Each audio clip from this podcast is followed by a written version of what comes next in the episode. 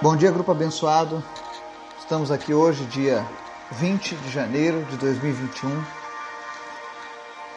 Mais uma manhã juntos, buscando a palavra de Deus, buscando conhecimento, buscando entendimento, direcionamento para as nossas vidas.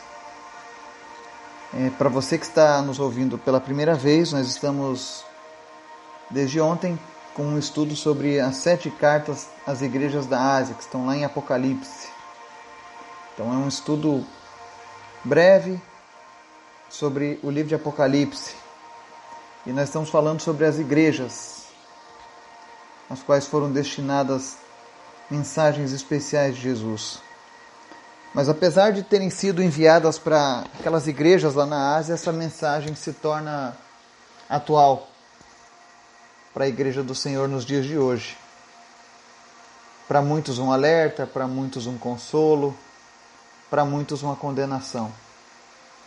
Mas são palavras vivas e eficazes. Então, se você perdeu o primeiro estudo, você pode buscar ele lá no Spotify, no podcasts da Google, da Anchor, ou você pode solicitar para nós aqui no nosso grupo do WhatsApp. Vou te enviar com o maior prazer e se você quiser falar comigo, tem canal no Telegram ou meu e-mail vargaslirio@gmail.com. Estou à sua disposição, tá? Antes da gente começar o estudo de hoje, eu quero convidar você que está nos ouvindo, você que faz parte do nosso grupo, para o nosso momento de intercessão, de oração. Amém? Se você tiver algum pedido de oração, por favor, compartilhe conosco. Estamos aqui à disposição para orarmos uns pelos outros. Juntos nós somos mais fortes, não é verdade? Amém? Vamos à nossa oração? Pai, muito obrigado por esse dia, pela tua graça, por tudo aquilo que o Senhor fez, pelos livramentos que nós tivemos enquanto dormíamos, pela tua proteção e pelo teu cuidado.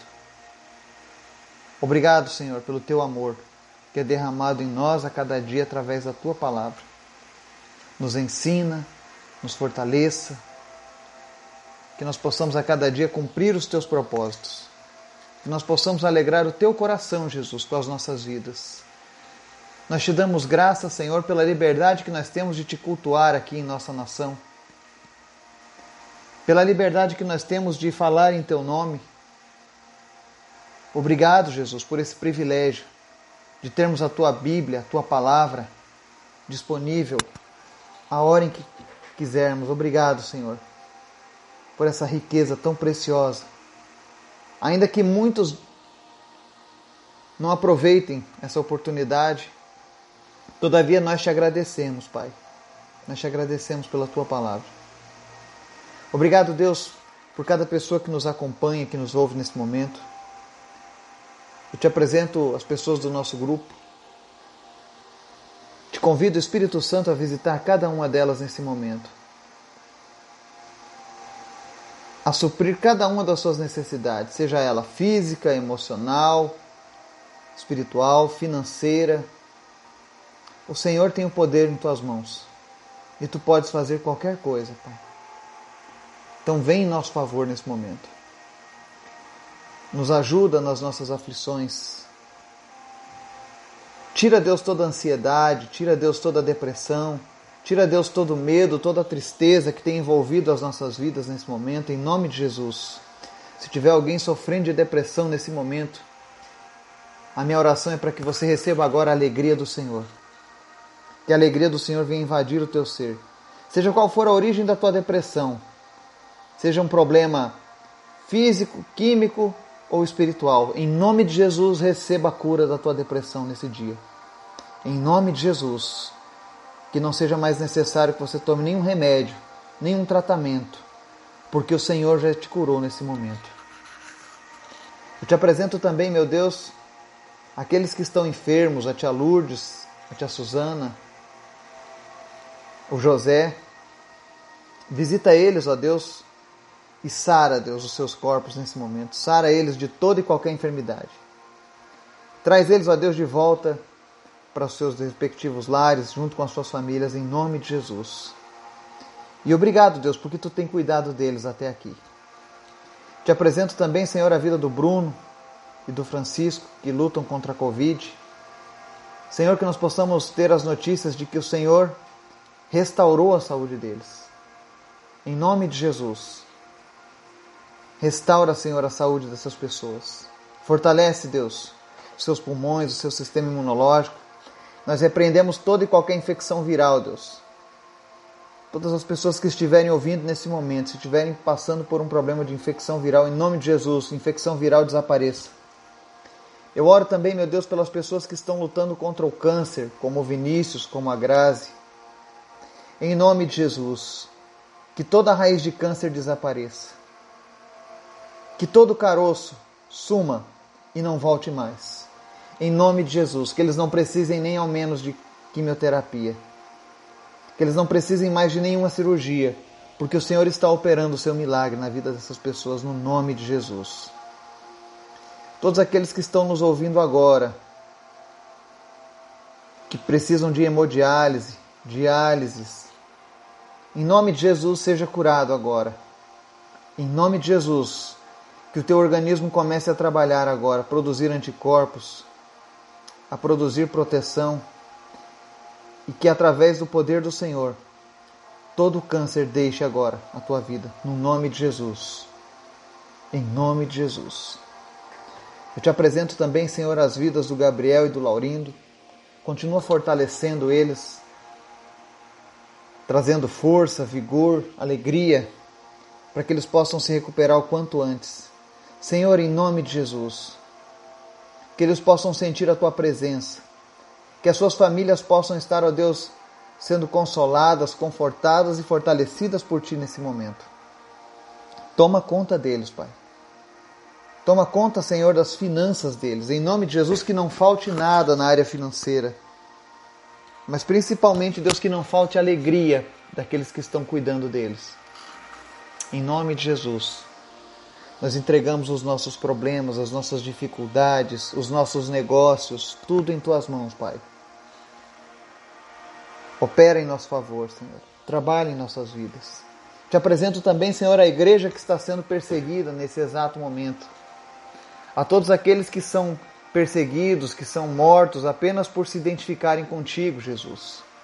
Tem misericórdia, Deus, dessas famílias, desses missionários, daqueles que estão agora, nesse momento, escondidos em cavernas.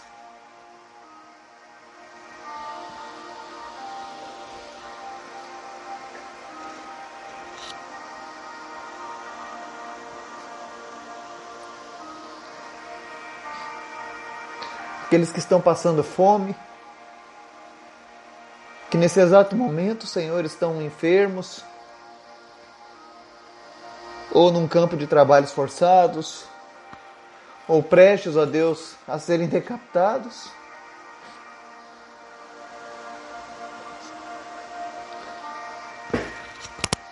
Tem misericórdia, Pai. Tem misericórdia, Senhor. Nos perdoa, Jesus, porque temos toda a liberdade de te servir e ainda assim nós muitas vezes a gente não aproveita. Mas existem lugares, ó Deus, onde as pessoas não podem nem ao menos falar o teu nome, que elas correm o risco de vida. E ainda assim eles entregam tudo. Eles não temem a morte, eles não temem a perseguição, porque eles sabem que o maior tesouro é o Senhor em nossas vidas. Desperta, Senhor, a nossa geração Desperta, Senhor, o nosso povo para te amar ainda mais, para te buscar ainda mais, para orar, ó Deus, por aqueles que estão sendo perseguidos. Em nome de Jesus, nos dá compaixão por aqueles que estão sofrendo, que estão morrendo por amor a Ti, para levar a Tua palavra, para levar a Tua esperança. Ajuda essas pessoas nesse dia, Pai. Envia, Deus, provisão, envia alimento, envia segurança. Eu sei que eles fazem isso, Deus, por amor a Ti. Eu sei que isso está em concordância com a Tua palavra, mas em nome de Jesus, tem misericórdia, Pai, dos cristãos que são perseguidos nesse dia. Em nome de Jesus, nos desperta, Deus, para que nós venhamos a ajudar aqueles que estão no campo de batalha, Pai, cada vez mais. Toca os nossos corações e fala conosco através da tua palavra, em nome de Jesus. Amém. Ai. Tem vezes que o Senhor fala com a gente, né? E é impossível você não chorar na presença dele. Se você também tem chorado quando você lê, quando você ora, isso é o Espírito Santo de Deus. É Ele fazendo a gente sentir a dor do próximo, a necessidade do próximo. Isso é uma dádiva de Deus. Eu sempre falava que eu não tinha o dom para intercessão, para oração. E a cada dia eu tenho recebido esses presentes preciosos do Senhor. E eu creio que você que está aí do outro lado também. Porque o Espírito Santo tem se manifestado no nosso meio. Mesmo à distância, mesmo através da, da internet. O Espírito Santo está em todos os lugares. Amém? E o estudo de hoje nós vamos falar sobre a segunda carta à igreja de Esmirna. Está lá em Apocalipse 2, nós vamos ler do 8 ao 11, que diz assim: Ao anjo da igreja em Esmirna escreva: Estas são as palavras daquele que é o primeiro e o último, que morreu e tornou a viver. Conheço as suas aflições e a sua pobreza, mas você é rico. Conheço as blasfêmias dos que se dizem judeus, mas não são, sendo antes sinagoga de Satanás. Não tenha medo do que você está prestes a sofrer. O diabo lançará alguns de vocês na prisão para prová-los, e vocês sofrerão perseguição durante dez dias. Seja fiel até a morte, e eu lhe darei a coroa da vida. Aquele que tem ouvidos, ouça o que o Espírito diz às igrejas. O vencedor de modo algum sofrerá a segunda morte. Amém e amém. O interessante da gente estudar as cartas à Igreja da Ásia é que elas mostram algumas facetas da igreja ao longo da história, porque existem alguns teólogos que usam elas como períodos de dispensação, as sete dispensações da igreja, sete períodos que a igreja viveu no mundo. Também se encaixa muito bem. Mas eu prefiro aquela linha teológica que diz que elas mostram as várias facetas da igreja atual tudo aquilo que as igrejas estão passando nesse momento. No caso da igreja de Esmirna, por exemplo, ela era uma igreja que vivia toda a plenitude da cultura romana. Ela era localizada numa cidade portuária, era uma das maiores cidades da época. Num local que hoje fica a Turquia. Essa, essa cidade existe até hoje, inclusive. É, ela é conhecida como a Igreja dos Mártires, essa igreja de Esmirna. Atualmente ela vive hoje sob o domínio muçulmano. Mas ela possui uma riqueza histórica muito grande, uma contribuição muito grande de fé sobre você perseverar em Cristo diante das dificuldades. E você vai ver que no primeiro verso Jesus se identifica, né? Ou seja, estas são as palavras daquele que é o primeiro e o último, que morreu e tornou a viver, ou seja, Jesus. Ele escreve essa carta para essa igreja e no verso 9 ele diz: Olha, conheço as tuas aflições e a tua pobreza, mas você é rico.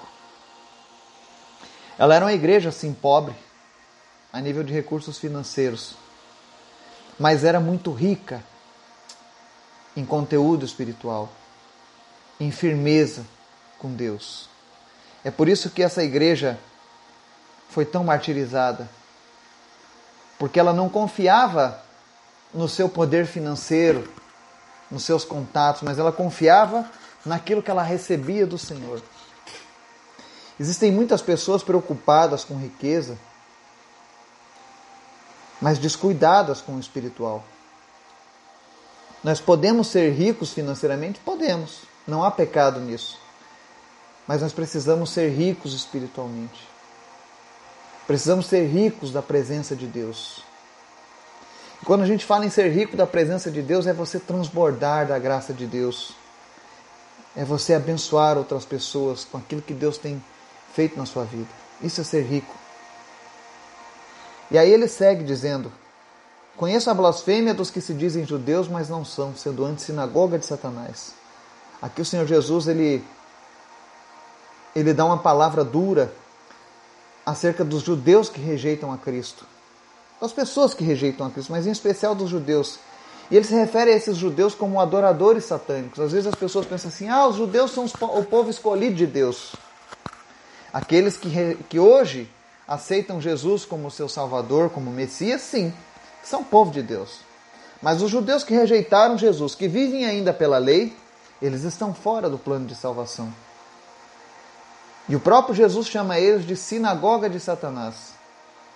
Talvez você não saiba, mas a sinagoga é o lugar onde os judeus se reúnem, especialmente nos sábados, conforme a lei judaica. A sinagoga ela não existe no contexto da, de Moisés, quando ele deu as leis, ele não criou a sinagoga, existia a tenda, onde as pessoas se encontravam com Deus, e posteriormente o templo. Só houve um templo construído para Deus, que foi o Templo de Salomão, que foi reconstruído duas vezes. E durante o momento em que Israel estava vivendo o exílio, onde eles foram levados para outras nações, eles construíram a sinagoga como um ponto de apoio, como uma espécie de mini templo onde eles podiam congregar.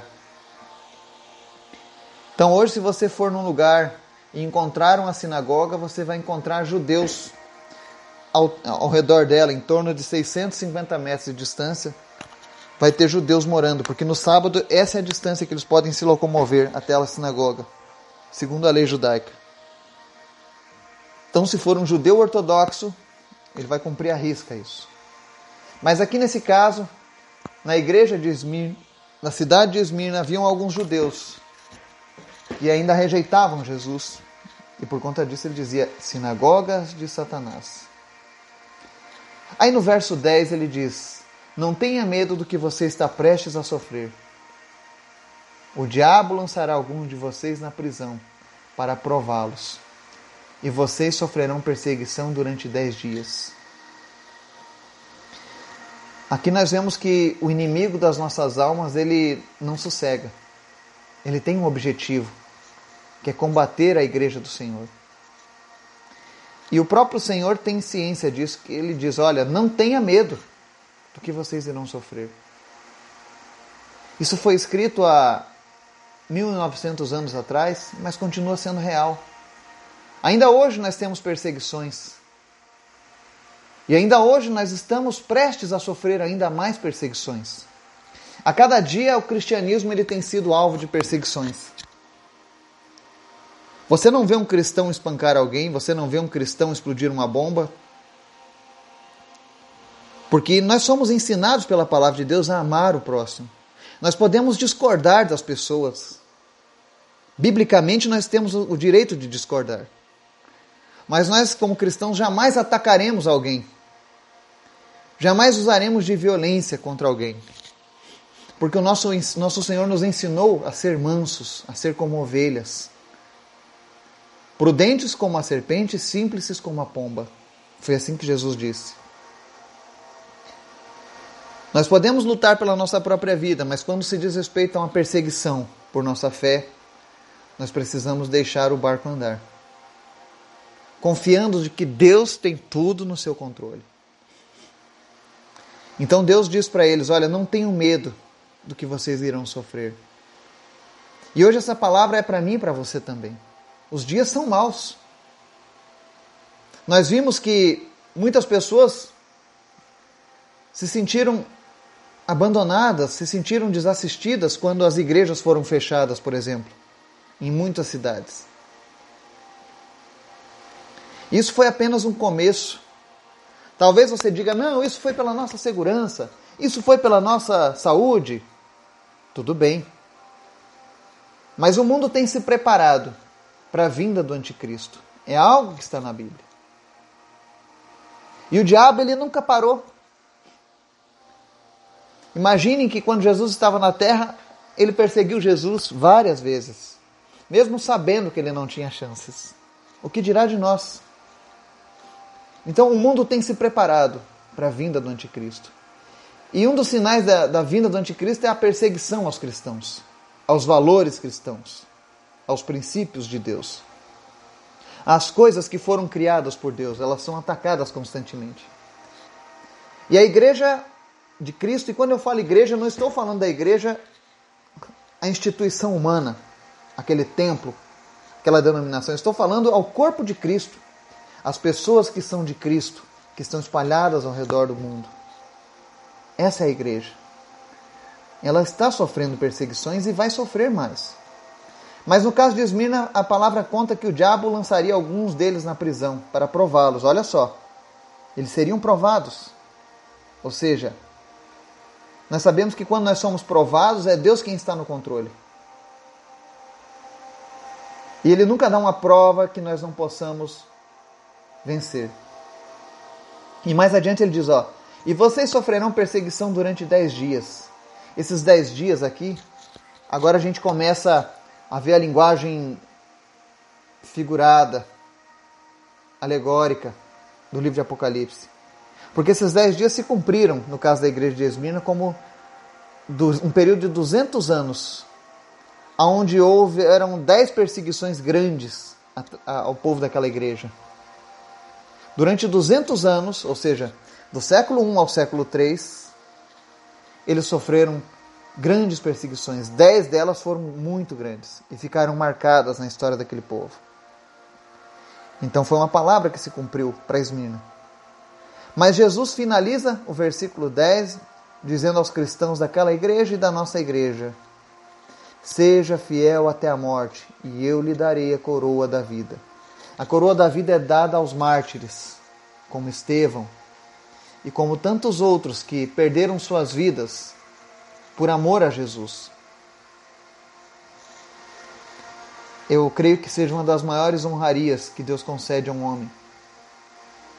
Morrer por amor a Ele. A tradição ensina que Pedro morreu crucificado, mas ele pediu que fosse crucificado de cabeça para baixo, porque ele não era digno de morrer como seu Senhor. Paulo foi decapitado.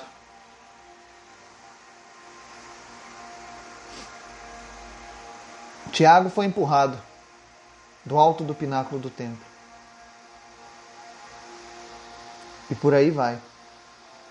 Todos tiveram mortes terríveis, mas todos eles foram fiéis até a morte. Mostrando que aquilo que está sendo proposto é muito maior do que as nossas vidas. Nós vivemos uma geração em que por qualquer coisinha nós estamos batendo pé, nós estamos reclamando. Mas é porque talvez a gente ainda não tenha experimentado com profundidade aquilo que Deus tem para as nossas vidas. E eu sempre digo que existem duas limitações de que nós alcançamos uma plenitude com Jesus. Uma delas é o arrebatamento, que é você partir sem morrer. E a outra é você não temer mais a morte por amor a Jesus. É você tratar a morte ou a vida como a mesma coisa, porque você já sabe o teu destino. As pessoas que geralmente têm medo de morrer é porque não possuem certeza de para onde irão. Mas quando você sabe quem é que te aguarda do outro lado, quem é que te recepciona, aí é diferente. Porque Jesus vai receber os seus mártires. Jesus vai receber o seu povo. Nós estamos falando que da igreja de Esmirna ser perseguida, de morte, de, de lutas, mas hoje, eu me atualizei hoje acerca do assunto. No nosso mundo hoje, no mundo moderno, existem hoje 260 milhões de cristãos que são perseguidos apenas por sua identificação com Jesus. Nigéria, Somália, Iêmen, ou seja, Índia, Irã, Iraque, Etiópia, Líbia, Coreia do Norte e Somália são os países onde existe a perseguição mais extrema. São os lugares onde as pessoas morrem ao serem descobertas como cristãs. Então, essa perseguição ainda existe até hoje. Ela está ativa. E as pessoas precisam entender que o diabo ele não cessou, ele não parou lá em Esmirna com o que ele estava fazendo. Pelo contrário, ele continua. Ele continua lutando, ele continua tentando derrubar as pessoas. A igreja precisa orar mais, precisa se unir mais, ajudar aqueles que estão no campo missionário. Eu particularmente eu tenho dois relatos que eu gostaria de dividir aqui com vocês. Eu tenho um amigo que é um evangelista e ele já foi em mais de 34 países levando a palavra de Deus. E ele me contou que todas as vezes que ele vai para um país, principalmente os países que são de maioria muçulmana, ele se despede da sua família, ele deixa a sua documentação pronta, dá um beijo na sua esposa, entrega todas as senhas, tudo que precisa. Porque ele nunca sabe se ele vai voltar com vida. Inclusive, numa das últimas vezes que ele foi, ele teve que interromper uma mensagem porque havia um atirador de elite no alto de um prédio para tirar a vida dele. Outra pessoa é uma que faz parte do nosso grupo. Um grande exemplo de cristão. Uma pessoa que tem uma vida no altar de Deus. Eu peço licença para contar um pouco da história dele. Ele é lá da África, do Togo. E o seu testemunho é muito forte. Ele perdeu seu pai por ser cristão. Nós não sabemos o que é isso no nosso país. Você não sabe o que é isso na sua realidade, mas existem países onde as pessoas perdem a vida apenas por serem cristãos, por não rejeitarem a Cristo. E nós estamos falando dos nossos tempos. Mas essa pessoa, apesar de ter perdido o pai, ele não desistiu. Mesmo sendo criança, a essência do Senhor já estava nele. E hoje ele continua sendo um grande exemplo. Hoje ele cuida de um orfanato, cuida de crianças, porque ele também foi órfão. E eu peço que vocês orem por ele. Orem por essas crianças que estão no orfanato, que habitam nesses países onde ainda existe a perseguição aos cristãos. Orem por eles. Orem pelo Togo, orem pela Nigéria, orem pela Somália, pelo Iêmen, pela Índia, pelo Irã, pelo Iraque, pela Etiópia, pela Líbia, pela Coreia do Norte. Orem por esses países onde existe uma grande perseguição aos cristãos. O próprio Jesus disse: Pai, perdoa eles porque eles não sabem o que fazem. E realmente eles estão cegos pelo entendimento, pelo diabo. Mas existem pessoas que nesse exato momento, enquanto nós estamos aqui ouvindo essa mensagem, compartilhando essa mensagem, estão sofrendo perseguições, estão no último limiar da sua vida, mas estão felizes porque eles estão levando a palavra de Deus adiante. Se você quiser saber mais sobre a igreja perseguida nos nossos dias, existe um site chamado Portas Abertas. Procura no Google e você vai se informar sobre os trabalhos missionários nos países onde existe a perseguição aos cristãos. Que a gente possa de alguma maneira despertar por isso. Que nós venhamos a sair da nossa zona de conforto e estar atentos aos próximos movimentos que o mundo vai dar em direção aos cristãos e que a gente esteja preparado. Que a gente possa levar em consideração que Jesus disse: olha, não tenha medo do que você está prestes a sofrer. Que eu e você não tenhamos medo daquilo que venhamos a sofrer, mas que estejamos preparados, que sejamos fiéis até a morte, para que nós venhamos a ganhar a coroa da vida. E aí nós encerramos mais um versículo que diz: Aquele que tem ouvidos, ouça o que o Espírito diz às igrejas. O vencedor de modo algum sofrerá a segunda morte. Se você for fiel até o fim, você vai vencer a segunda morte, que é a separação eterna de Deus. Portanto, seja fiel. Se mantenha firme. Ore pelos cristãos que são perseguidos. Ore por aqueles que estão arriscando a própria vida por amor a Jesus, por amor a esses que estão perseguindo eles. Eles oram e eles choram por aqueles que são seus perseguidores, por aqueles que são seus executores. Porque eles sabem que o que Deus tem é muito melhor do que qualquer outra coisa. Que o Senhor esteja nos despertando hoje, nos fazendo refletir sobre isso. E nos dê um dia maravilhoso na Sua presença, em nome de Jesus. Amém.